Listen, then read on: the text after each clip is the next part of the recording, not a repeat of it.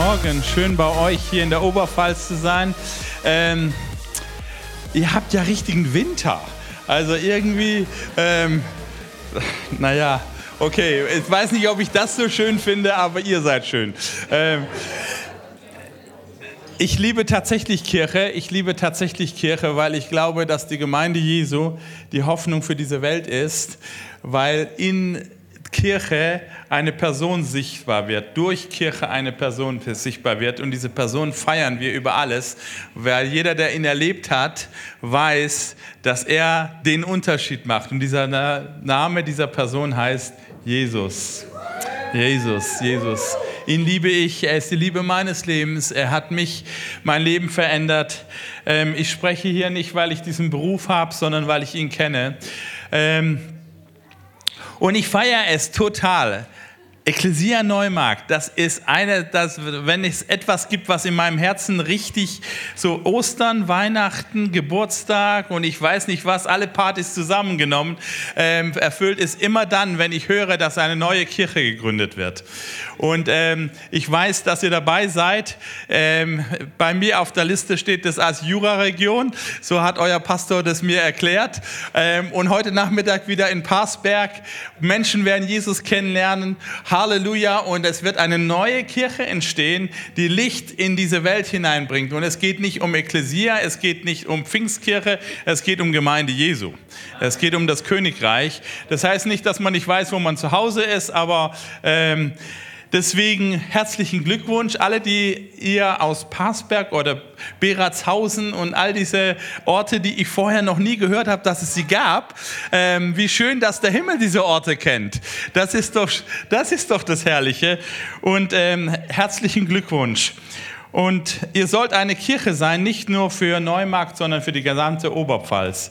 Ähm, sollt ihr eine Kirche sein und dieses Land einnehmen. Gott tut was in Deutschland. Gott tut was in Deutschland, Gott tut was in Europa. Ähm, wer wir haben auf, wir gehören ja auch als Ekklesiakirchen zum Bund Freikirche Pfingstgemeinde. Das ist unsere große Dachkirche, wo wir alle dazugehören. Und wir feiern es, was Gott auch durch die, dort deutschlandweit und international tut. Und auch von unserer letzten Leiterkonferenz auf der BUKO, die Insider wissen, was das heißt. Das ist eigentlich nur die, die Pastoren- und Mitarbeiterkonferenz unseres Bundes. Da haben wir gefeiert, dass, dass wir in den letzten zwei, zehn Jahren 200 Kirchen starten dürften neue Kirchen gründen durften. 200 Kirchen. Das klingt jetzt erstmal viel, aber für den Bedarf in Deutschland ist es wenig. Für den Bedarf in Deutschland ist es wenig. Und mein Traum, mein, meine Sehnsucht, meine, meine Leidenschaft für das, die ich lebe, ist tatsächlich, ich träume davon, dass es genauso viele Kirchen gibt in Deutschland wie Lebensmittelfilialen. Und ich, ich erkläre euch, das ist, nicht, das ist für mich biblisch begründet, weil die, das Wort Gottes sagt, der Mensch lebt nicht vom Brot allein. Das heißt, es muss genauso viele Möglichkeiten geben, das Brot zu bekommen für meinen Leib, wie es möglich ist, das Brot des ewigen Lebens zu bekommen, dass der Mensch ganzheitlich gesund wird. Und deswegen lass uns gemeinsam Gas geben. Es ist cool, gemeinsam es zu tun, es nicht alleine zu tun, das Netz auszuspannen. Und heute Morgen geht es tatsächlich auch um Kirche, um Kirche 1.0. Kirche 1.0. Jeder, der ein bisschen in der ähm, Informatik, in der Programmiersprache zu Hause ist, der weiß, 1.0 ist so die Basic-Version. Das ist so das, das Urprogramm. Jede App 1.0 heißt, es ist so das, was am Anfang rauskommt. Dann gibt es irgendwann 2.0, 3.0, das gibt immer ein Upgrade. Und heute möchte ich dir gleich am Anfang mitgeben, für Kirche gibt es kein Upgrade. Nur das Original funktioniert. Nur 1.0 funktioniert. Immer dann, wenn wir glauben, dass Kirche ein Upgrade bräuchte, dann kommen wir weg von dem, was ursprünglich gedacht war. Kirche muss immer so sein, wie der Erfinder der Kirche es sich gedacht hat. Und der Erfinder heißt Jesus Christus. Deswegen müssen wir Kirche nicht neu erfinden. Wir dürfen Gott neu erleben, wie es vorne an euer, euer, äh, eurem Eingang steht. Aber die Kirche muss immer das Original widerspiegeln. Deswegen Kirche 1.0. Und ähm, ich habe einen Titel gewählt, der ist ein bisschen challenging, ja. Der ist ein bisschen herausfordernd für alle, vor allen Dingen für so eine Gesellschaft wie wir es sind, die wir sehr, wie soll ich sagen, eine post, postmoderne Gesellschaft. Ähm, trotzdem sage ich es: Kirche fruchtbar oder furchtbar. Kirche fruchtbar oder furchtbar. Nur ein Buchstabe verschoben und ein Riesenunterschied. Ein 2.0 macht aus fruchtbar furchtbar. Und dazu möchte ich heute Morgen aus dem Wort Gottes etwas näher hineinblicken mit euch. Und wir lesen gemeinsam das Wort Gottes. Wenn du deine Bibel dabei hast, wir glauben als Kirche, dass dieses alte Buch 2000 Jahre alt, immer noch hochaktuell ist, immer noch die Antwort ist, die Gott für dich hat, nämlich seine Botschaft, Gottes Wort, Gottes inspiriertes Wort. Und wir lesen aus dem Markus-Evangelium, Kapitel 11, ab Vers 12. Markus, Kapitel 11, ab Vers 12 und folgende. Als sie am nächsten Tag Bethanien wieder verließen, hatte Jesus Hunger. Da sah er von weitem einen Feigenbaum, der schon Blätter hatte. Er ging hin, um zu sehen, ob auch Früchte an dem Baum waren, doch er fand nur Blätter daran. Es war allerdings auch noch nicht die Zeit der Feigen. Da sagte Jesus zu dem Baum, nie wieder soll jemand von dir Feigen essen. Das hörten auch seine Jünger. In Jerusalem angekommen, ging Jesus in den Tempel und fing an, alle hinauszuweisen, die dort Handel trieben oder etwas kauften. Er warf die Tische der Geldwechsler und die Sitze der Taubenverkäufer um und duldete auch nicht, dass jemand etwas über den Tempelhof trug. Zur Erklärung sagt er ihnen, heißt es nicht in der Schrift, mein Haus soll ein Haus des Gebets sein für alle Völker? Heißt es nicht in der Schrift, mein Haus soll ein Haus des Gebets sein für alle Völker? Ihr aber habt eine Räuberhöhle daraus gemacht. Fruchtbar oder furchtbar? Ein Haus des Gebets oder eine Räuberhöhle?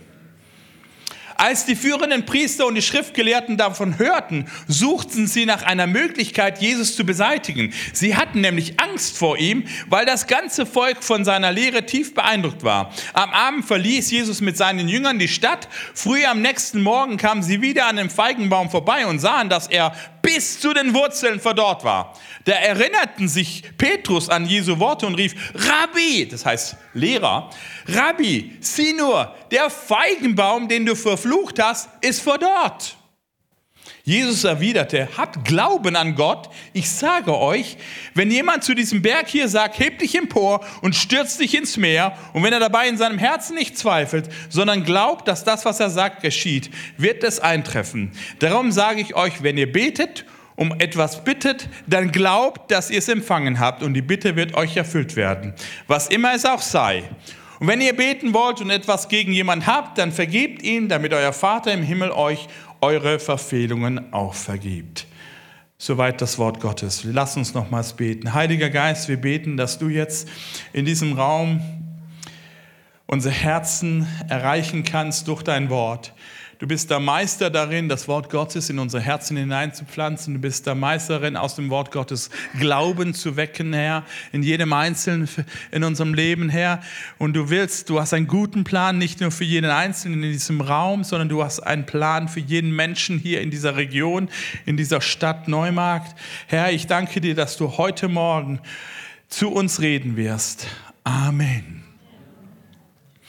Kirche fruchtbar oder furchtbar. Diese Story, die wir gerade gelesen haben von Jesus Christus, passt ja nicht so ganz in das Bild, was wir oft von Jesus haben. Jesus ist ja eigentlich immer der Nette, ja, der, der freundlich, der geht auf Menschen zu, die in Not sind, die in Schwierigkeiten sind. Da sieht er einen Aussätzigen, der schon jahrelang nie mehr berührt wurde, der schon jahrelang nur noch auf Distanz Social Distancing hatte. Also das war schlimmer als in den Corona-Zeiten irgendwie isoliert lebte und keiner berührte ihn mehr und Jesus war derjenige, der auf ihn zuging, ihn berührte und heilte. So kennen wir Jesus. Jesus, der, der die coolen Predigten hält. Jesus, der Menschen, die am Rande steht, reinholt. Und jetzt kommt er in eine Story hinein wo er einerseits Hunger hat und auf diesen Hunger reagiert, indem er einen Baum verflucht. Das ist schon ein bisschen spooky. Ganz ehrlich. Stell dir mal vor, ich gehe nachher mit eurem Pastor essen und wir gehen bei McDonalds vorbei und das Essen ist noch so richtig und ich sage, und der ganze McDonalds stürzt zusammen oder was auch immer. Also ähm, einfach, weil ich Hunger habe. Jesus, was ist los mit dir? Es grummelt der Magen so sehr, dass du sowas machst. Und dann kommt er in den Tempel rein und im Tempel macht er noch mal, setzt er noch mal eins drauf. Da fängt er an rauszuschmeißen in der Parallelstelle, die werden wir auch noch lesen im Johannesevangelium. Da macht er aus Stricken eine Peitsche und fängt an, die Menschen mit der Peitsche rauszutreiben. Jesus, was ist los mit dir? Vielleicht verstehen wir dieses ambivalente Bild nicht, aber es geht hier tatsächlich in beiden Bildern immer um das Haus Gottes. Es geht in beiden Bildern um das Volk Gottes. Und die Frage ist, ob dieses Volk Gottes fruchtbar ist, ob das Haus Gottes fruchtbar ist oder furchtbar ist. Der Feigenbaum im Alten Testament, Jeremia, in Hosea, in Joel, wird immer als Bild gebraucht für, der, für Israel, unter anderem äh, neben dem Bild des Weinbergs. Das sind jetzt so zwei Pflanzenbilder, die ganz stark für das Haus Gottes, für das Volk Gottes sprechen. Und wir kennen Texte wie zum Beispiel Johannes 15, wo, äh, wo Jesus sagt, dass der Wein, Weinstock gereinigt werden muss. Da kommen wir noch dazu, dass er die Reben reinigt. Gottes Gericht fängt offensichtlich laut 1. Petrus 4 an am Hause Gottes. Gott fängt zuerst am Haus Gottes an zu reinigen, zu richten, zu beurteilen, weil das Haus Gottes für Gott nicht egal ist, sondern es ist entweder fruchtbar oder furchtbar. Und wenn es furchtbar ist, ist es eine Katastrophe für die ganze Welt. Kirche ist nicht ein Gebäude. Kirche ist nicht ein Ort der Tradition. Kirche ist mehr als das. Es ist entweder fruchtbar oder furchtbar. Und warum diese Radikalität? Warum diese, diese, diese Passion, die Jesus an den Tag legt, dass er einen Baum verflucht und ein Tempel sozusagen mit auf brachiale Art und Weise erklärt, dass das falsch ist, was da läuft? Weil es gegen Jesus, Jesus hat in beiden Stories nicht irgendwie emotional reagiert. Das war nicht nur, der hatte nicht nur so Kohldampf, dass er sich nicht mehr kontrollieren konnte, sondern er symbolisiert mit allem, was Jesus tut, jede Heilung, die Jesus tut, alles, was Jesus sagt, stimmt immer überein mit dem, was er tut. Und das, was er tut, verstärkt das, was er sagt. Das ist immer eine Botschaft. Und ich habe euch ein Zitat mitgebracht von C.S. Lewis. Ich finde den sehr interessant, diesen Mann. Und dieses Zitat ist herausfordernd. Ich lese euch nochmal vor, was er jetzt gerade irgendwann mal, der Mann lebt nicht mehr, aber das, was er hier sagt, ist, ist herausfordernd und zugleich wahr. Am Ende werden nur zwei Gruppen von Menschen vor Gott stehen. Am Ende werden nur zwei Gruppen von Menschen vor Gott stehen. Jene, die zu Gott sagen, dein Wille geschehe, oder jene, zu denen Gott sagt, dein Wille geschehe. Alle, die in der Hölle sind, haben sie sich selbst erwählt. Wow, was für eine Aussage. Worum es mir eigentlich hier geht, ist diese Zweiteilung. Es geht tatsächlich um Leben und Tod. Kirche ist kein Spielplatz. Kirche ist nicht ein Ort, wo wir ein bisschen Hobby feiern. Wir haben keine Langeweile.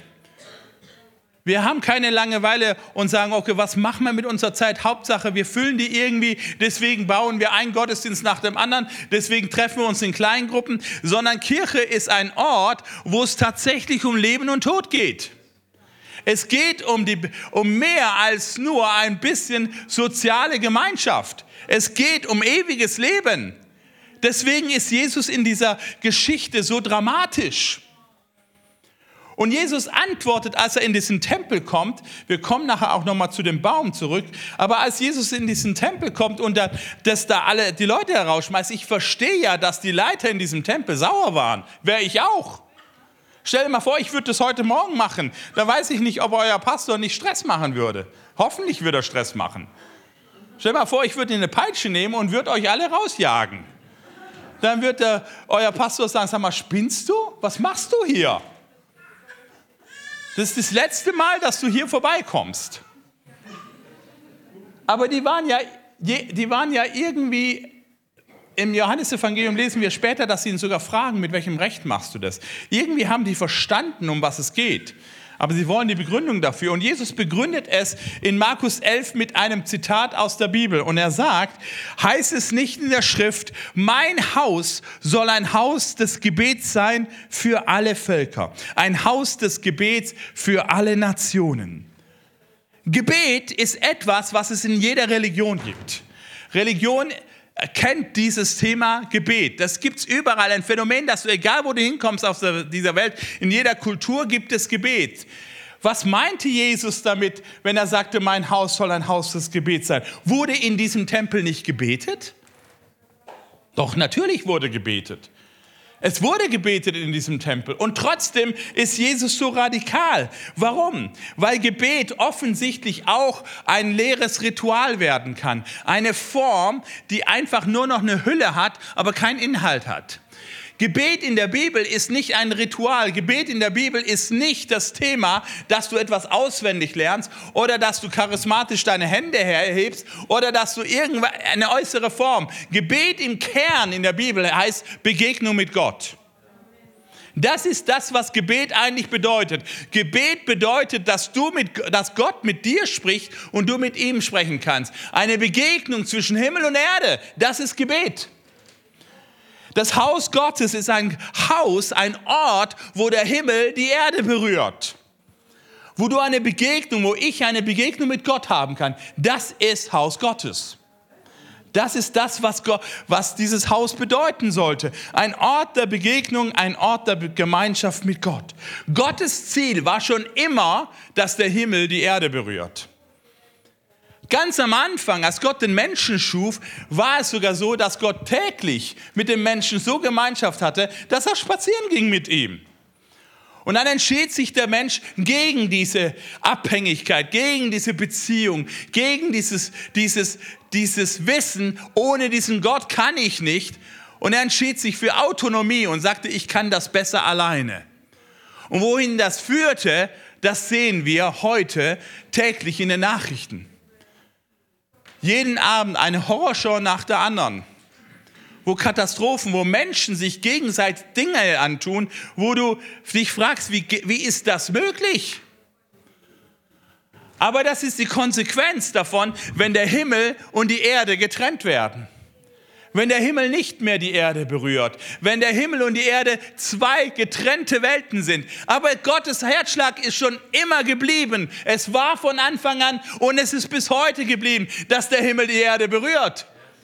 Deswegen beten wir im Vater unser, unser Vater, der du bist im Himmel, geheiligt werde dein Name, dein Reich komme, dein Wille geschehe wie im Himmel, so auf Erden.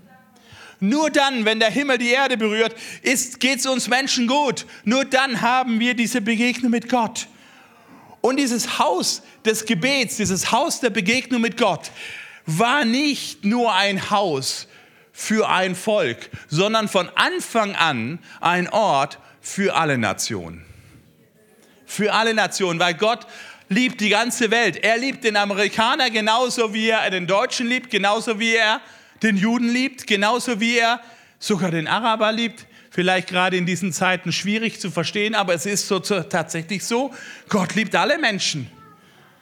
Ein Ort der Begegnung mit dem Himmel, aber auch ein Ort der Begegnung mit dem Himmel für alle Menschen, für alle Nationen. Deswegen Kirche. Eine Kirche, die kein Ort mehr ist, wo der Himmel die Erde berührt.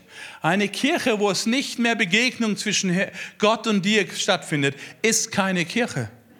Sie wird furchtbar, weil sie etwas verspricht, was sie nicht mehr hält.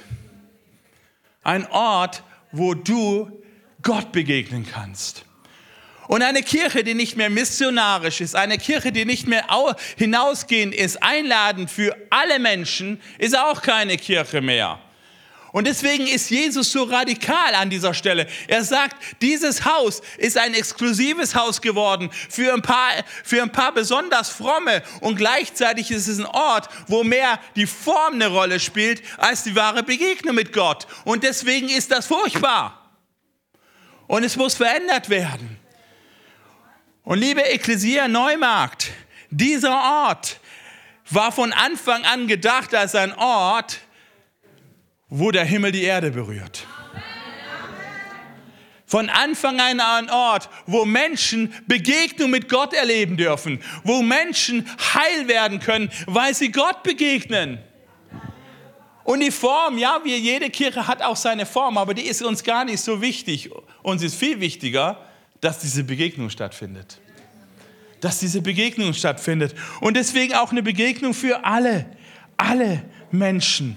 Ja, für die Oberpfalzer, egal, ob du jetzt das Dialekt kannst oder nicht kannst. Vorhin habe ich mit einem hier kurz gesprochen, der hat euer oberpfälzerisches Dialekt so richtig gut beherrscht. Was für ein Vorrecht, so eine Sprache zu können. Ich kann es nicht. Aber es bringt dich nicht näher. Noch hält es dich fern, sondern ist ein Haus des Gebets für alle Nationen. Und das ist übrigens einer der Gründe, warum wir überall Kirchen gründen wollen.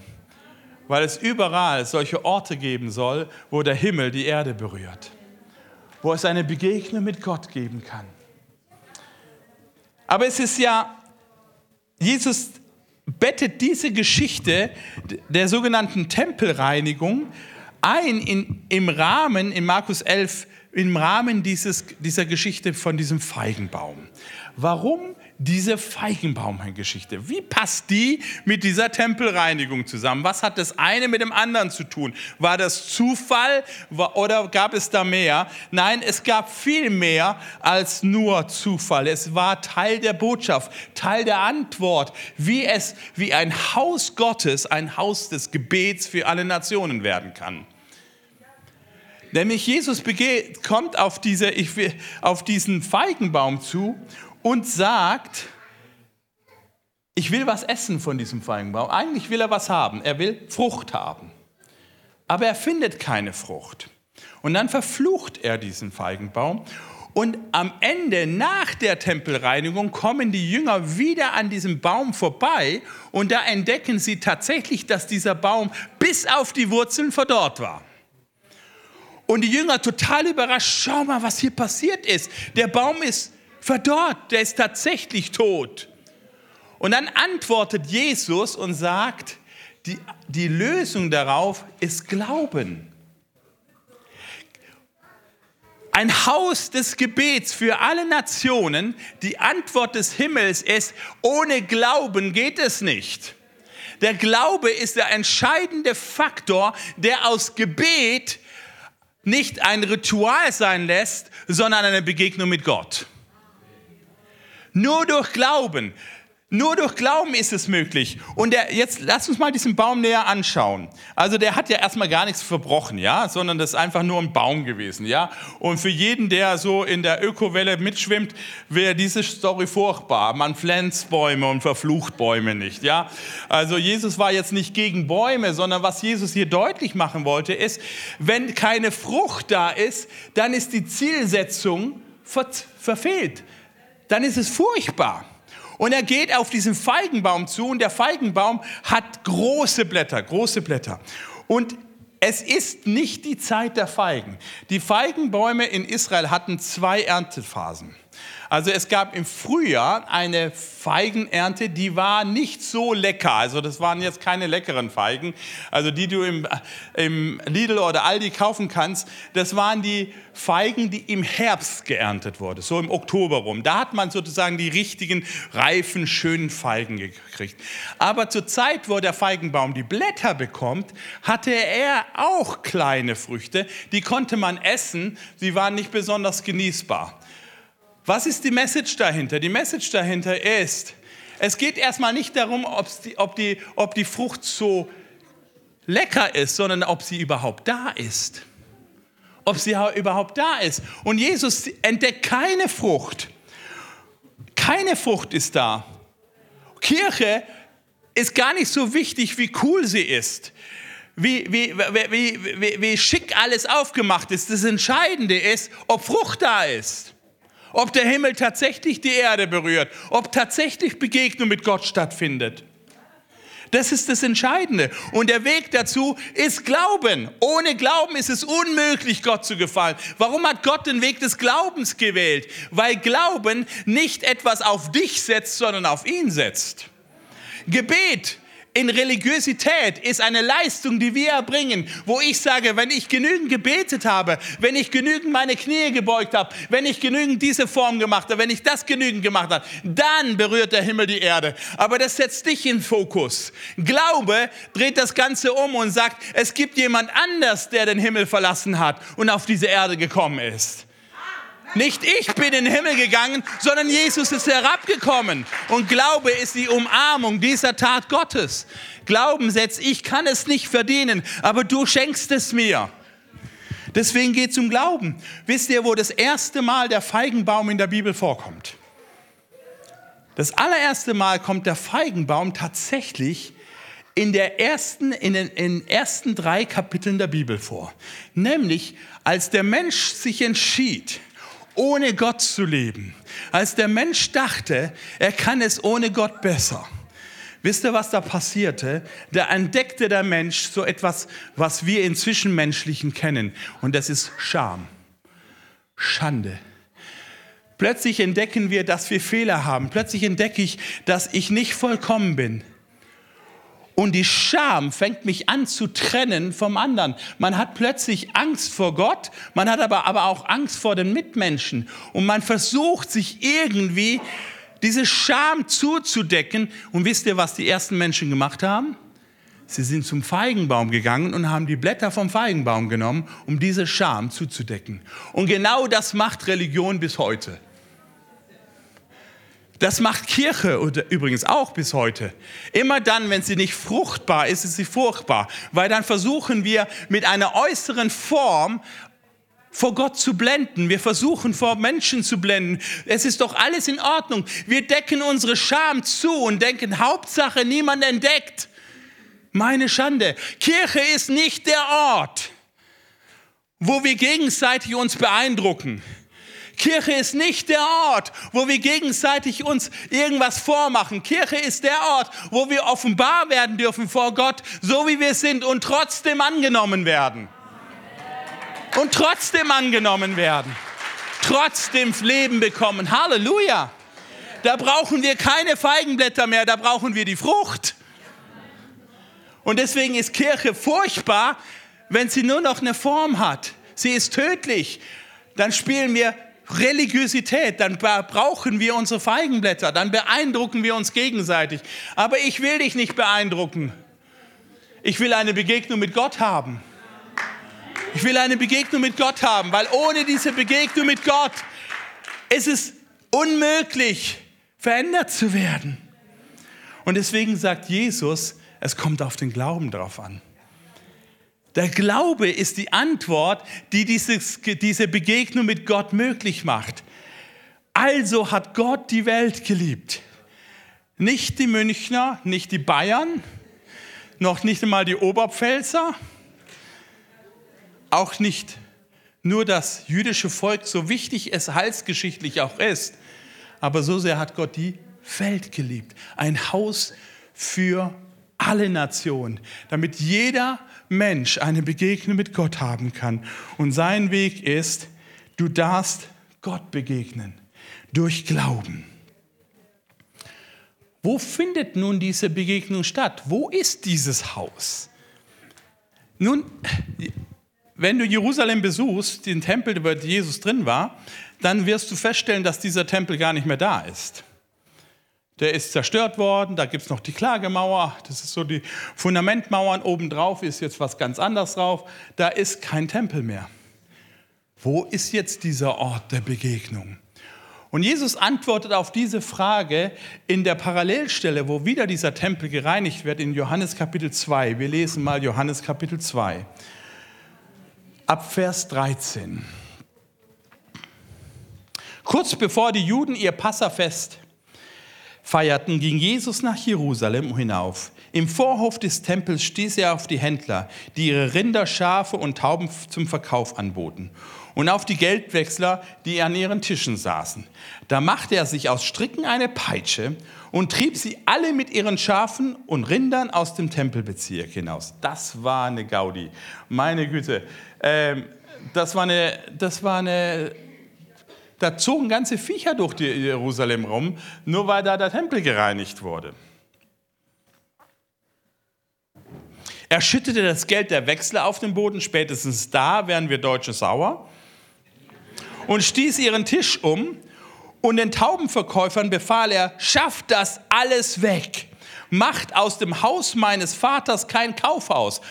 Im Markus-Evangelium gebrauchte das Wort Räuberhöhle. Hier ist es ein Kaufhaus, so ein Handelsgeschäft. Das ist genau das Gleiche, was Religion auch oft macht mit diesen Feigenblättern. Wir versuchen irgendwie was uns selber zu erwirtschaften, irgendwie durch Leistung, irgendwie in eine Begegnung mit Gott zu haben. Aber über Leistung, über Kaufen gibt es keine Begegnung mit Gott.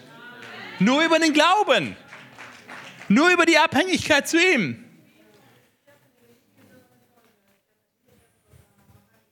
Macht aus dem Haus meines Vaters kein Kaufhaus. Seine Jünger erinnerten sich dabei an die Schriftstelle, der Eifer für dein Haus wird mich verzehren. Die führenden Männer des jüdischen Volkes stellten Jesus zur Rede. Kannst du uns mit einem Wunder beweisen, dass du das Recht hast, so zu handeln? Jesus gab ihnen zur Antwort, reiß diesen Tempel ab und ich werde ihn in drei Tagen wieder aufbauen. Wie entgegneten sie? 46 Jahre lang wurde an diesem Tempel gebaut und du willst ihn in drei Tagen wieder aufbauen? Doch Jesus hatte mit dem Tempel seinen eigenen Körper, seinen eigenen Leib gemeint. Später, als Jesus von den Toten auferstanden war, erinnerten sich seine Jünger an diesen Ausspruch und sie glaubten der Schrift und dem, was Jesus selbst gesagt hatte. Die gleiche Geschichte mit einem anderen Akzent. Jetzt wird ein anderer Aspekt betont. Nicht der Ort, nicht das Thema Glaube wird betont, sondern wo ist dieser Tempel? Wer ist dieser Tempel? Jesus kommt in diesen Tempel und reinigt ihn und die Schriftgelehrten, die Chefs da in dem Laden, ja, die Pastoren dieser, dieses Hauses, die sagten, Jesus, sag mal, spinnst du? Und schmissen ihn raus oder verhafteten ihn. Nein, sie stellten eine andere Frage. Sie wussten ganz genau, was Jesus da tat. Sie fragten ihn, gib uns ein Wunder, ein Zeichen, das uns beweist, dass du das Recht hast, das zu tun. Warum? Weil im Alten Testament gab es eine Prophetie, dass eines Tages der Messias, der, der Retter, den Gott schicken würde, seinen Tempel reinigen würde, seinen Tempel wiederherstellen würde. Sein ursprüngliches Ziel des Tempels, nämlich eine Begegnung mit Himmel und Erde wiederherzustellen. Und dass dieser Messias kommen würde und den Tempel reinigt. Mit anderen Worten, sie haben sehr wohl verstanden, was Jesus hier sagte. Ich bin der Messias. Und sagt, beweis es uns, dass du der Messias bist. Wer gibt dir das Recht, das zu tun? Nur der eine hat das Recht zu tun, nämlich der Chef. Der Einzige, der sein Haus umdekorieren kann, der Einzige, der sein Haus Recht hat, ist derjenige, der der Besitzer des Hauses ist. Und das ist der Messias, das ist Gott selbst. Und Jesus kommt in diesen Tempel, funktioniert diesen Tempel um, schmeißt die Händler raus und die sagen, beweis es uns. Und wisst ihr, wer, wodurch Jesus beweist, wer er ist? Er beweist es durch das Kreuz. Jesus sagt, reiß diesen Tempel nieder und in drei Tagen werde ich ihn wieder aufrichten. Mit dieser Handlung bewies Jesus, dass es einen neuen Ort gibt, einen neuen Ort, wo der Himmel die Erde berührt. Nicht mehr ein Gebäude aus Stein, nicht mehr ein Gebäude mit komplizierten Vorgängen, sondern eine Person ist dieser neue Tempel. Und dieser neue Tempel hat einen Namen, er heißt Jesus Christus. Halleluja. Ja, dieser Ort der Begegnung kostete ihn das Leben. Aber weil dieses Opfer Jesus so vollkommen war, weckte Jesus, Gott, der Vater, diesen Jesus Christus von den Toten wieder auf und seitdem ist er der lebendige Ort, an dem Menschen den Himmel berühren können. Wo der Himmel die Erde berührt. Es kennen andere Namen den Menschen gegeben, sagt die erste Kirche. Kirche 1.0, Apostelgeschichte. Es gibt keinen anderen Namen den Menschen gegeben unter dem Himmel, äh, darin sie selig werden können, außer der Name Jesus. In Frankfurt, wir, war dabei, als wir unsere Kirche dort gegründet haben, 2018, war das erste Treffen bei mir im Garten. Ja, kleines Team zusammen. Und dann heute, danke Jesus, gibt es eine blühende Gemeinde dort. Und an einem Gottesdienst, ich habe nicht gepredigt, ich war, ich bin da ganz normal Gemeindeglied, bin rausgegangen, habe dann wieder mit Leuten gequatscht und dann kam eine Person auf mich zu, die war das erste Mal wieder da. Immer schön, wenn Kirche belebt wird von Menschen, die das erste Mal da sind. Und sie sagte, ja, ich fand die Atmosphäre cool, ich fand das alles interessant, ich fand die Musik interessant, aber etwas hat mich überrascht. Den ganzen Gottesdienst, es ging immer um Jesus. Und dann habe ich gesagt, ich weiß gar nicht mehr, wie die Person hieß, habe gesagt, weißt du, das freut mich, das ist das beste Feedback, was du uns geben könntest. Dann haben wir hundertprozentig unser Ziel erreicht, weil es geht tatsächlich um Jesus. Alles, was wir tun, geht um Jesus, weil er tatsächlich dieser Ort der Begegnung von Himmel und Erde ist. Er ist der Ort, dieser neue Tempel. Er ist der Ort, wo du nicht mehr mit deinen Feigenblättern versuchen musst, Gott zu beeindrucken, sondern er ist der Ort, wo du die weglassen kannst und die Frucht des ewigen Lebens nehmen kannst und satt werden kannst. Halleluja. Er ist der Ort, das lebendige Brot des Himmels, was du essen kannst, was dir ewiges Leben gibt, was dir geistliche neues Leben schenkt. Und die ganze Bibel im Neuen Testament ist voll von dem. Der Hebräerbrief ist ein Beispiel dafür, dass alles, was passiert ist, ein Schatten auf das ist, was kommen wird. Nämlich auf diesen Tempel, der einen Namen hat, Jesus. Er ist nicht nur der Tempel, er ist der Priester. Er ist nicht nur der Priester, er ist das Opfer. Er ist alles. Alles ist immer Jesus. Jesus erfüllt alles. Er, alles, was geschehen ist, als Vorbild, ist in diesem Jesus Christus erfüllt. Und das ist so stark, dass es im Neuen Testament eine Formulierung gibt, die sich ständig wiederholt. Paulus liebt diese Formulierung. Und diese Formulierung heißt in Christus sein. In Christus, in Christus oder in Jesus sein. Immer wieder, wenn wir in Christus sind. Und Jesus selber sagt es. Johannes 15, Vers 4 bis 5, da heißt es, bleibt in mir bleibt in mir. Und ich werde in euch bleiben. Es wird schon schwierig, das zu verstehen. Was heißt denn das jetzt? Wer ist in wem? Okay? Eine Rebe kann nicht aus sich selbst heraus Frucht hervorbringen. Das ist das zweite Bild aus dem Alten Testament neben dem Feigenbaum, der Weinstock, ja, der Weinberg. Sie muss am Weinstock bleiben. Genauso wenig könnt ihr Frucht hervorbringen, wenn ihr nicht in mir bleibt. Ich bin der Weinstock und ihr seid die Reben. Wenn jemand in mir bleibt und ich in ihm bleibe, trägt er viel Frucht. Viel Frucht. Ohne mich könnt ihr nichts tun. Kirche, die nicht in Christus ist, ist überhaupt keine Kirche. Er ist der Ort der Begegnung. Ich habe euch was mitgebracht, vielleicht kennt ihr das.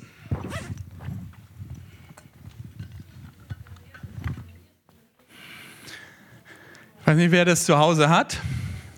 Kann man jetzt schön finden oder nicht schön finden, darum geht es gar nicht. Ähm, so funktioniert das mit Kirche. Von außen siehst du das, dann schaust, machst du es auf und entdeckst was? Genau das Gleiche. Dann schaust, machst du es wieder auf und entdeckst wieder das Gleiche. So ist Kirche. So ist das Haus Gottes. Der Ort der Begegnung mit Gott, egal wie tief du gräbst, es ist immer das Gleiche. Es geht immer um Jesus. Er ist der einzige Ort und deswegen musst du in ihm sein. Du musst nicht mehr nach pilgern nach Rom oder nach Jerusalem oder wo auch immer hin. Du musst zu einem Menschen pilgern, zu einer Offenbarung Gottes, der sich in einer Person offenbart hat in der Geschichte und diese Person ist Jesus Christus. Er ist der Ort, wo du dich in ihm verbergen kannst, in Christus sein. Er in dir und du in ihm. Richtig schön verschachtelt. Du siehst Florian und du denkst, der, hat, der, der, der, der redet immer von Jesus und er lebt so wie dieser Jesus, hoffentlich. Bei mir auch hoffentlich. Aber immer dann, wenn wir so wie Jesus leben, dann kommt diese Kraft rein. Nicht, weil wir was leisten, sondern wenn du reinschaust in diesen Florian, entdeckst du auch in ihm diesen Jesus. Er spiegelt nur von außen etwas, was schon in ihm ist. Wie diese Matroschka. Das ist, ist außenrum in dir, ich in ihm und er in mir. Lass uns mal ein paar Sätze aus dem Neuen Testament das Wort Gottes hören dazu. Darum ist jemand in Christus so ist er eine neue Kreatur. Halleluja. Das Alte ist vorbei. Wer zu Jesus kommt, da gibt es einen Reset-Knopf. All diese Pakete, die wir mit rumschleppen, die wir Schuld nennen, die die Bibel Sünde nennt. Sünde ist nicht geil, sondern Sünde ist was Destruktives was mich kaputt macht. Dass wenn du zu Jesus kommst, wenn du in Jesus eintauchst, dann gibt es diesen Reset-Knopf, dass er sagt, das Alte ist vorbei, was Neues ist geworden. Aber das alles ist von Gott. Es ist von Gott, es ist nicht von meiner Leistung heraus.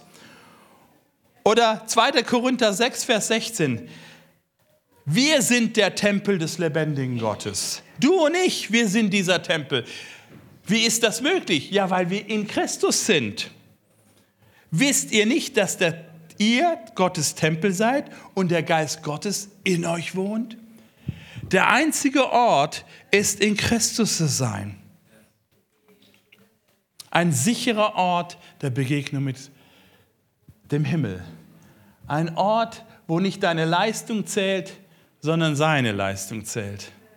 Ein Ort, wo er am Kreuz ausgerufen hat, es ist vollbracht. Ein Ort, wo er sagt, die Erstlingsgabe, das erste, so die Anzahlung des Himmels. Die Anzahlung des Himmels ist eine Person, der Heilige Geist, der Wohnung macht in dir. Das ist immer das gleiche Thema. Es geht, dass du in Christus bist und Christus in dir ist. Gott in dir und du in Gott. So wirst du selber ein Tempel. Wenn du morgen zur Arbeit gehst, denk dran, du bist so ein Tempel, entweder fruchtbar oder furchtbar. Und es entscheidet sich an einer Sache, ob du in Christus bist. Ob du in Christus bist. Ob du dir dessen bewusst bist, dass du in Christus bist. In 2. Korinther, 5, äh 2. Korinther 1, Vers 20, hört mal diesen Satz, den Paulus uns da mitgibt. Was immer Gott an Zusagen und Verheißungen gemacht hat, was immer Gott an Zusagen und Verheißungen gemacht hat, das ist eine ganze Menge, was Gott versprochen hat. Die Bibel ist voller dieser Verheißungen, dieser Versprechen des Himmels. In, in seiner Person, Jesus Christus, finden sie alle ihre Erfüllung. Er ist das Ja Gottes. Und deshalb sprechen wir auch unter Berufung auf ihn zu Ehre Gottes das Amen. Gott hat Ja zu dir gesagt. Gott hat Ja zu mir gesagt. Der Himmel ist auf mich zugekommen, nicht ich auf ihn. Gott hat Ja zu mir gesagt und alles, was ich tun muss, ist Amen. Das ist das biblische Antwort auf ein Gebet. Das ist Glaube, zu sagen, ja, dein Ja umarme ich. Deine Person ist die Antwort für mein Leben. Deine Vergebung ist die Antwort für meine Schuld. Deine Umarmung ist die Antwort auf meine Einsamkeit. Deine Liebe ist die Antwort für meine Lieblosigkeit. Dein Reichtum ist die Antwort für meine Armut. All das ist in ihm geschenkt. Halleluja. Uh, Leute, in Christus sein.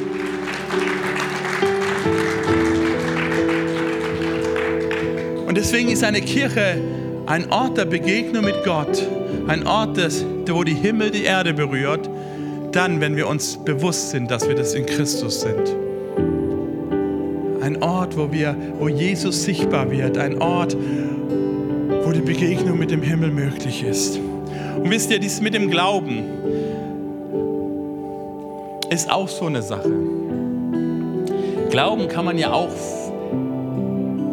verwestlichen, verkapitalisieren. Ja, damit meine ich, dass wir Glauben zu einer Leistung machen. Aber Glaube ist keine Leistung. Glaube ist ein Fallenlassen in Gottes Hände. Glauben ist ein Kapitulieren vor Gott, ein Zugeben, ich schaffe das nicht, aber du kannst es. Ich vertraue dir. Wisst ihr, ich bin Pastor, ich predige viel, ich bete mit vielen Menschen, ich habe viele Seelsorgegespräche, all das. Ich diene Gott. Aber weißt du mal, ganz ehrlich, die großen Baustellen des Lebens, wenn ich Menschen begegne, da muss ich immer wieder selber kapitulieren und zugeben, ich kann hier gar nichts machen. Ich kann ein bisschen menschliche Weisheit weitergeben, ich kann ein paar Ratschläge geben, aber die Lösung hat jemand anders. Es gibt so viel Elend auf dieser Welt. Es gibt so viel, so viel Leid, weil wir, wir Menschen brauchen noch nicht einmal mehr eine Hölle. Wir schaffen sie uns selber. Wir schaffen sie uns selber. Aber es gibt einen Ort, wo Heilung fließen kann. Ein Ort, wo Vergebung kommen kann. Ein Ort, wo das Unmögliche möglich wird. Und das ist die Begegnung mit Jesus Christus.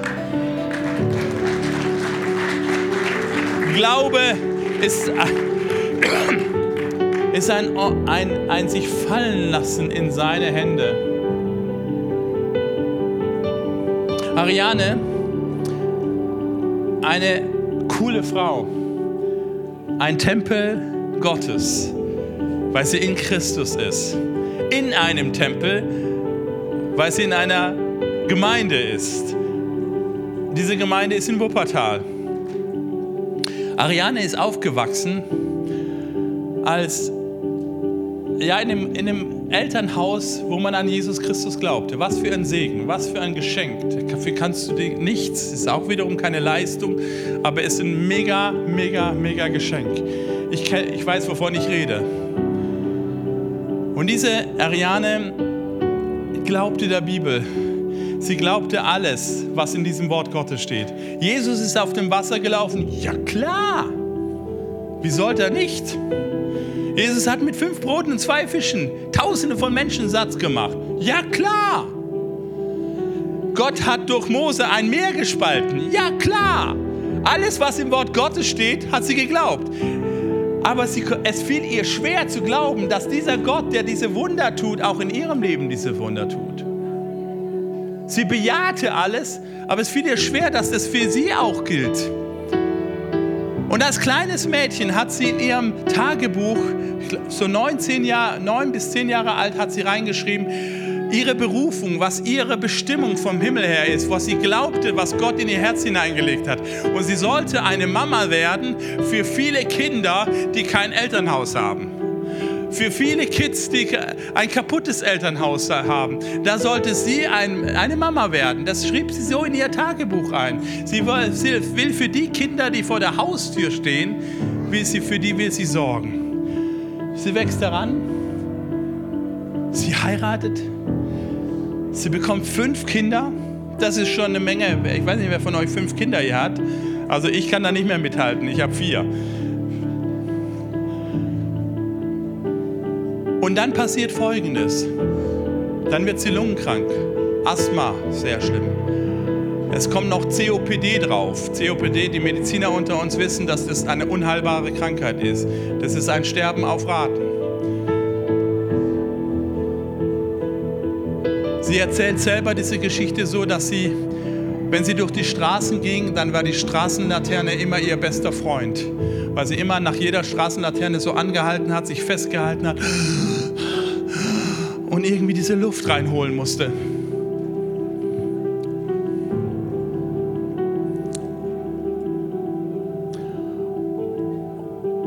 Und dann erinnert sie sich an ihre Berufung. Fruchtbar oder furchtbar, ich bin ein Tempel Gottes. Sie soll nicht nur Mama sein, sie will nicht nur Mama sein für diese, für diese fünf Kinder, denn diese fünf Kinder waren nicht vor der Haustür. Sie hatten ein liebevolles Elternhaus. Sie wurden umsorgt. Sie sollte, wollte und sollte eine Mama sein für Kinder, die dieses nicht haben. Und sie sagte so zu Jesus, ich kann diese Berufung nicht leben. Ich kann das nicht. Wie soll ich das machen? Ich bin krank. Ich komme an meine Grenzen schon mit meinen fünf Kindern und das verstehe ich. Ich bin nicht krank und bin an meine Grenzen gekommen mit vier Kindern. Wie soll, wie soll denn das gehen? Ich schaffe das nicht. Und während sie so mit Gott diskutierte, hat sie plötzlich ein Bild, wo sie, das, wo sie Jesus sieht und Jesus zwinkert ihr zu mit einem Auge. Kann ich nicht, aber Jesus kann das. Vielleicht einige von euch auch. Und Jesus zwinkert ihr zu und sie versteht sofort, was Jesus ihr sagt. Und die Message in ihrem Herzen ist, wenn du das machst, kümmere ich mich um deinen Teil. Und tatsächlich, tatsächlich, sie sagt ja und eines Tages steht ein Kind vor der Haustür. Das heißt, das, das, war dann tatsächlich nicht vor der Haustür, aber es meldet, wird, das Jugendamt meldet sich, hier ist ein kleines Baby, was kannst du dich dafür darum kümmern?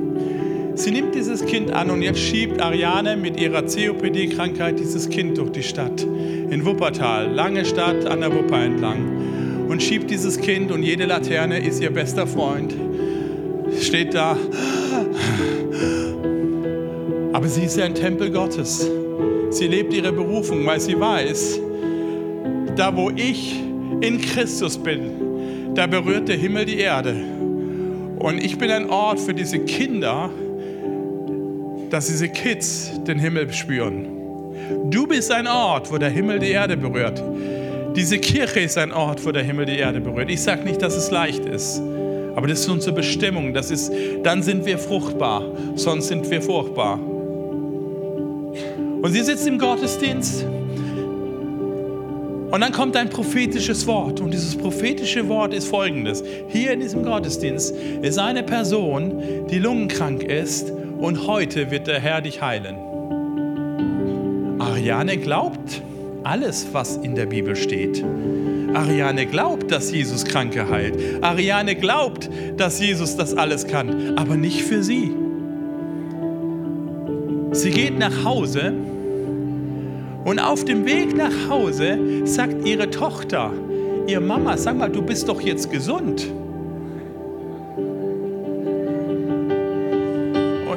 Ariane hält inne. Also, ja, jetzt tatsächlich, Ariane hatte nicht geglaubt. Jemand anders hatte geglaubt. Ihre Tochter hatte geglaubt. Das Wort Gottes kam. Deswegen ist Kirche so ein Ort, der so wichtig ist, weil da steckt dein Glaube meinen an und mein Glaube steckt deinen Glauben an. Es geht nicht darum, dass ich Leistung bringe und beeindrucke. Es ist nicht der Ort für Feigenblätter. Es ist der Ort, wo dein Glaube und mein Glaube sich gegenseitig anstecken und der Himmel die Erde berührt. Ariane geht zum Arzt und der Arzt sagt ihr, du bist gesund. COPD ist weg. Sie geht zum nächsten Arzt. Der Arzt bestätigt dir wieder, COPD ist weg, du bist gesund. Sie geht zum dritten Arzt und der dritte Arzt sagt dir, Sie sind gesund. Halleluja. Drei Ärzte sagen ihr, sie ist gesund. Sie spürt, dass sie gesund ist. Alles ist weg. Sie lebt tatsächlich jetzt ihre Berufung ohne diese Krankheit. Und jetzt kommt die coolste Sache in Deutschland. Yes. Ich liebe Gottes Ironie, ja, ähm, oder Humor oder was auch immer. Ariane hat einen Ausweis, einen Schwerbehindertenausweis, der ihr bescheinigt, dass sie parken darf, wo sie will. Der ihr bescheinigt, sie darf Dinge, die du und ich nicht dürfen. Zu Recht, weil sie COPD hat. Sie meldet sich beim Gesundheitsamt und sagt, ähm, ich wollte nur ehrlich sein, ich habe diesen Schwerbehindertenausweis, äh, weil ich COPD habe und ich bin geheilt. Ich habe drei Ärzte, haben das bescheinigt, dass ich gesund bin. Ich will meinen Ausweis zurückgeben. Und dann sagt das Gesundheitsamt, das geht nicht. Diese Krankheit ist nicht heilbar und in Deutschland ist das nicht vorgesehen, dass sie diesen Ausweis zurückgeben.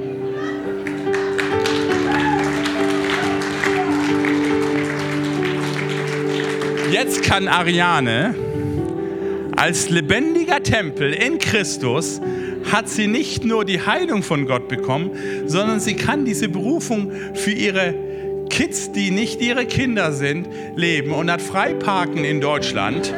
Vor jedem Aldi, vor jedem Rewe Center. So ist unser Gott.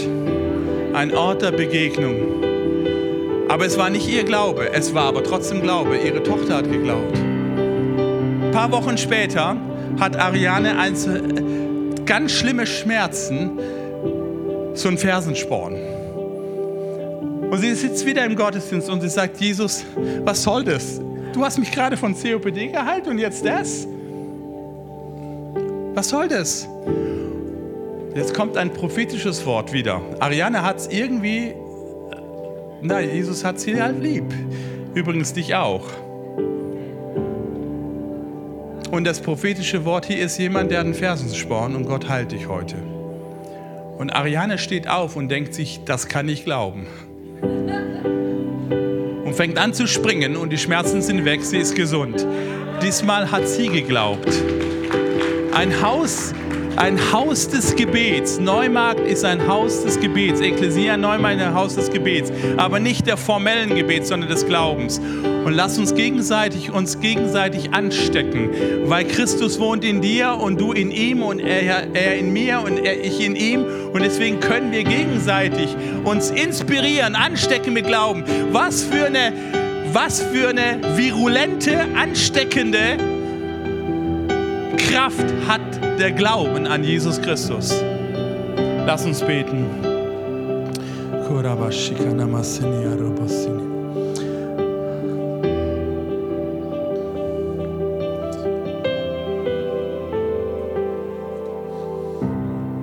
Lieber Freund, der du heute Morgen hier bist und vielleicht mit Kirche gar nicht viel anfangen kannst und spürst aber in deinem Innern, dass da heute Morgen etwas angesprochen wurde, während der, was wir Lobpreiszeit nennen, wo wir Singerlieder gesungen haben, während der Predigt und du spürst, dass diese Lehre in deinem Innern eine Antwort vielleicht in diesem Jesus Christus haben könnte.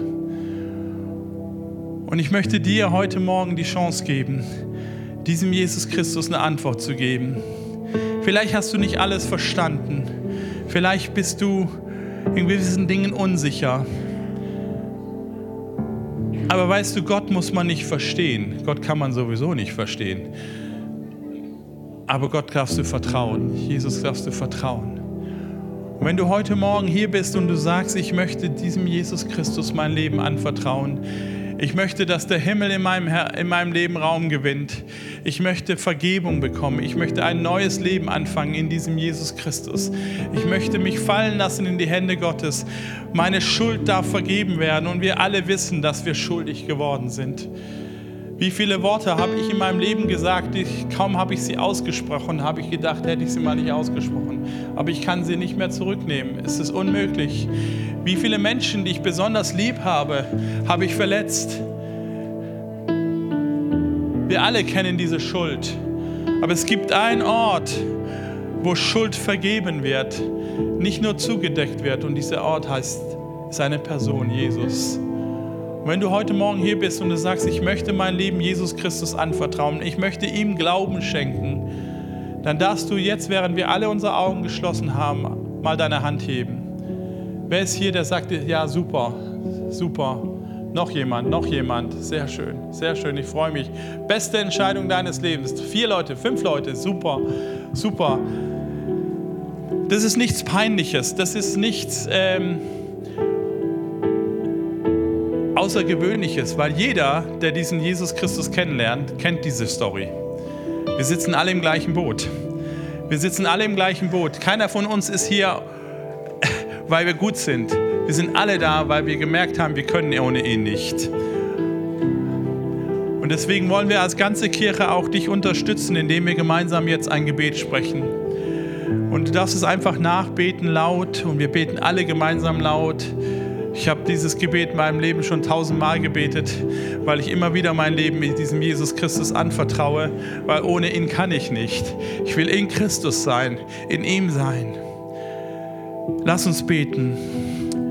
Jesus Christus, heute treffe ich eine Entscheidung. Ich vertraue mein Leben dir an. Danke, dass du für meine Schuld gestorben bist dass du auferstanden bist und dass jetzt Hoffnung für mich da ist. Komm in mein Leben. Vergib mir meine Schuld. Mach aus mir einen neuen Menschen. Fülle mich mit deinem Heiligen Geist. Mit dir möchte ich leben. Von jetzt an bis in die Ewigkeit. Danke für deine Liebe. Amen. Beste Entscheidung deines Lebens. Lieber Freund, beste Entscheidung meines, deines Lebens.